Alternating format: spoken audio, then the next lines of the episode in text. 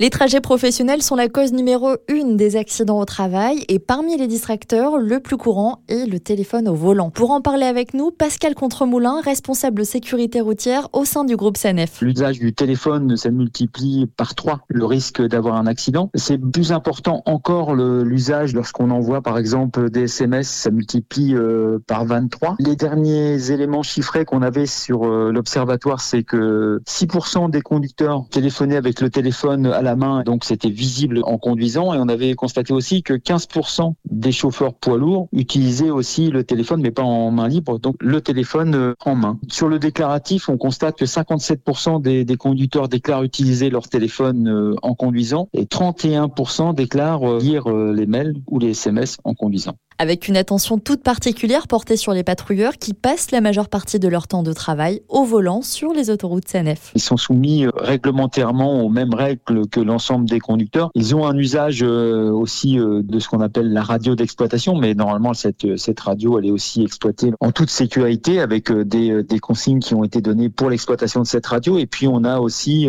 bah, l'usage du téléphone, mais le téléphone il est lorsque les agents sont arrêtés pour donner des éléments, par exemple sur un événement particulier autre profession concernée, les chauffeurs taxi et VTC. Katia est enseignante de la conduite automobile et de la sécurité routière pour Picardie Formation. Et en tant que chauffeur taxi ou VTC, les distracteurs peuvent être nombreux si l'on ne respecte pas les règles. Téléphoner au volant, forcément. Les SMS, utiliser, manipuler son téléphone. Discuter également avec les passagers, même si c'est encore différent, mais c'est une source de distraction. Les kits Bluetooth, les GPS, tout, tout ce qui peut détourner l'attention du conducteur de sa conduite. C'est pour cela qu'une demi-journée complète de formation est consacrée à la sensibilisation au risque de ces distracteurs. On leur explique particulièrement le danger. On donne un certain nombre de conseils, notamment le fait de ne pas sous-estimer l'importance euh, et l'attention qu'il faut mettre euh, en permanence sur la route. Il faut être euh, complètement attentif à ce que l'on fait. Donc moi, je leur dis hein, qu'il faut absolument pas qu'ils soient tentés de faire plusieurs choses à la fois. S'ils ont besoin de, manipuler leur téléphone, leur GPS, de faire une autre activité de ce type, il faut absolument qu'ils puissent s'arrêter